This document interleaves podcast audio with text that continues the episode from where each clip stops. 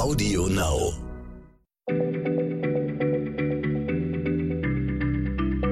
Schneller Schlau, der kurze Wissenspodcast von PM.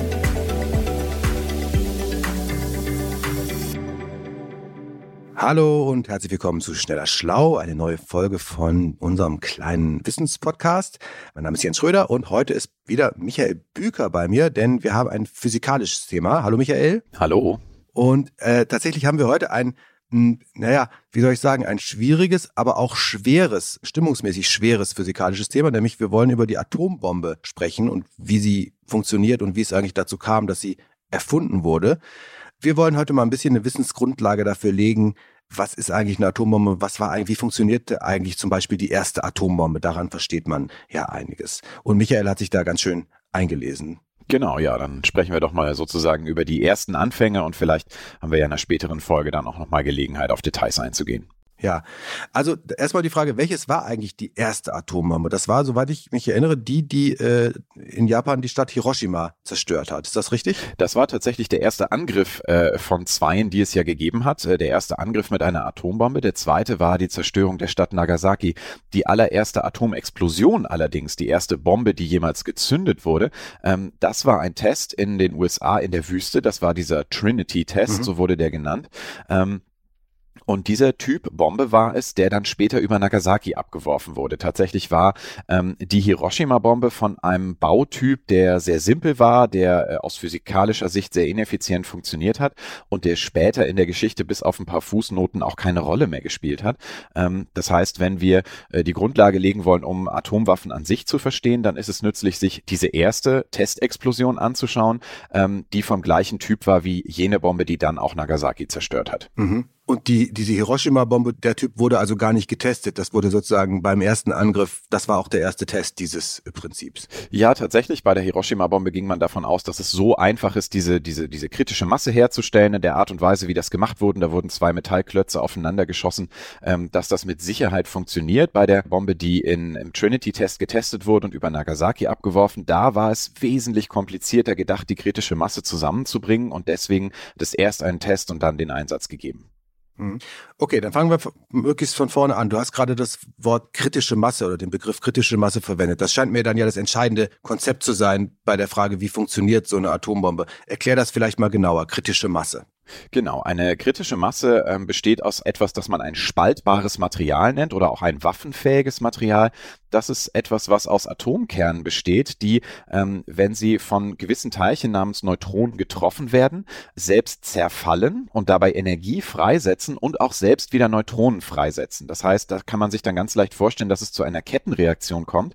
Ein Atomkern zerfällt, sendet Neutronen aus und diese Neutronen treffen auf weitere Atomkerne, die dann auch zerfallen. Und aus zwei Neutronen können dann vier werden, dann acht, dann 16 und so weiter. Und diese Kettenreaktion bildet sich aus. Allerdings, ähm, diese Kettenreaktion verstärkt sich nur dann selbst, also wird immer stärker, wenn das Material dabei eine kritische Masse bildet. Ähm, das muss einmal eine gewisse Menge sein, also sagen wir mal mit nur einem Kilo äh, Plutonium oder Uran würde das nicht funktionieren. Das ist zu klein, das ist keine kritische Masse. Aber auch die Form muss stimmen. Wenn man zum Beispiel einen sehr langen Stab aus 10 Kilo Plutonium baut, dann wäre das keine kritische Masse und darin würde keine sich selbst verstärkende Kettenreaktion ablaufen. In einer Kugel allerdings sehr wohl, weil in einer Kugel die Neutronen, die umherfliegen, die größte Chance haben, ein weiteres Atom zu treffen und nicht einfach aus diesem Stück davon zu fliegen. Und das Prinzip, eine Bombe zu zünden, ist also so, man will die Bombe ja zu einem bestimmten Zeitpunkt zünden. Das heißt, man braucht dieses spaltbare Material so, dass es nicht von alleine explodiert. Dann wird die kritische Masse plötzlich hergestellt und dann beginnt die Explosion. Hm. Okay, also man hat alle Materialien beisammen, aber noch nicht in, in der Weise, dass die kritische Masse hergestellt wird. Erzähl mal, wie, wie lässt sich denn so eine kritische Masse dann gezielt in genau der richtigen Sekunde oder dem Sekundenbruchteil, den man äh, sich vorstellt für die Explosion, wie lässt sich die herstellen? Genau, also im Fall der Hiroshima-Bombe, über die wir heute nur am Rande sprechen, war das eben sehr einfach. Zwei Metallteile wurden ineinander geschossen und äh, haben dann zusammen eine kritische Masse gebildet und das ist explodiert. Beim ersten, beim Trinity-Test und bei dem Angriff auf Nagasaki war das wesentlich komplizierter. Es gab eine Kugel aus Plutonium, die hat ähm, ungefähr sechs Kilogramm gewogen und die wurde von außen zusammengepresst bis ihre Dichte sich so vergrößert hat, also sie wurde richtig kleiner gedrückt bis die Dichte dann so groß geworden ist, dass dieses äh, Plutonium eine kritische Masse gebildet hat, was es vorher nicht hatte. Also erst durch das Zusammenpressen wurde dieses Plutonium kritisch.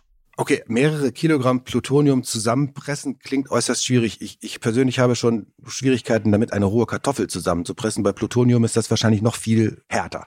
Genau, das war eine der ganz großen technischen Herausforderungen. Man hat um diese Plutoniumkugel herum sogenannte Explosionslinsen angeordnet. Das war Sprengstoff, der nicht einfach nur so in die Luft geht, sondern Sprengstoff, der ähm, seine Explosionskraft sozusagen in eine gezielte Richtung ausbreitet und das kugelförmig, ähm, also diese Explosionslinsen waren um diese Plutoniumkugel angeordnet, dass es ein bisschen aussah wie, wie ein Fußball. Und das hat dann dafür gesorgt, dass die Explosionsenergie nach innen auf die Plutoniumkugel gewirkt hat.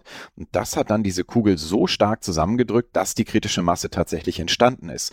Dann war aber gleich das nächste Problem, wenn eine kritische Masse in so einem Stück spaltbaren Materials ähm, entstanden ist, dann heizt es sich ganz schnell auf und fliegt sozusagen sofort wieder auseinander, verdampft quasi.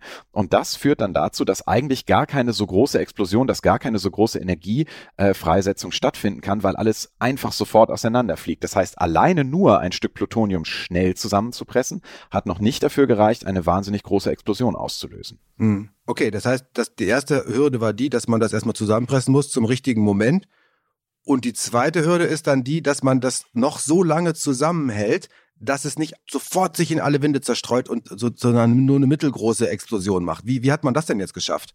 Das war eine ganz große Schicht äh, von vielen Kilogramm Uran, die noch zwischen den Explosionslinsen und dem inneren Plutoniumkern saß. Dieses Stück Uran nennt, nannte man den Tamper. Und das hat im Prinzip dafür gesorgt, einfach mit nach innen zu fliegen und durch sein großes Gewicht den Plutoniumkern in dem Moment, wo er kritisch wurde, zusammenzuhalten.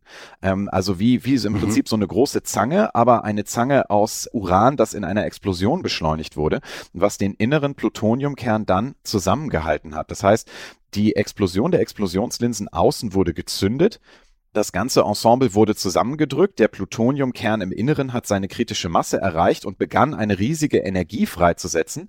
Anstatt aber dadurch selbst einfach auseinanderzufliegen, wurde er von dem Uran, was auch nach innen strebte, zusammengepresst.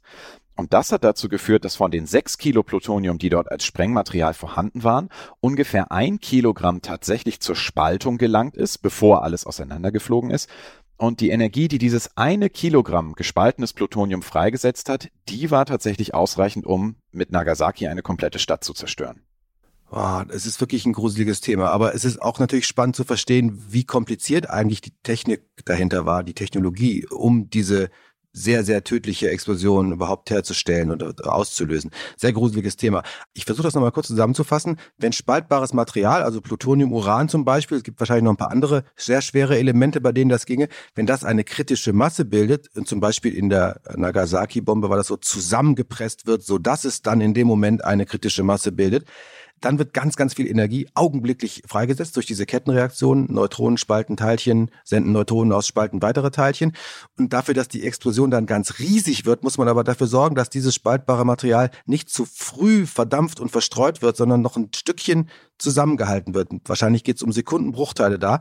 Und das wurde mit einer Schicht Uran gemacht, die das noch sozusagen ein paar Sekundenbruchteile länger zusammengehalten hat. Und dann gab es diese sehr, sehr äh, große, sehr tödliche Explosion. So hat diese Atombombe funktioniert. Das haben wir heute ein bisschen erklärt. Und ich fand es sehr interessant, auch wenn es ein gruseliges Thema ist. Dankeschön, lieber Michael. Ja, geht mir genauso. Alles klar. Vielen Dank. Bis zum nächsten Mal. Danke. Tschüss. Schneller Schlau, der kurze Wissenspodcast von PM.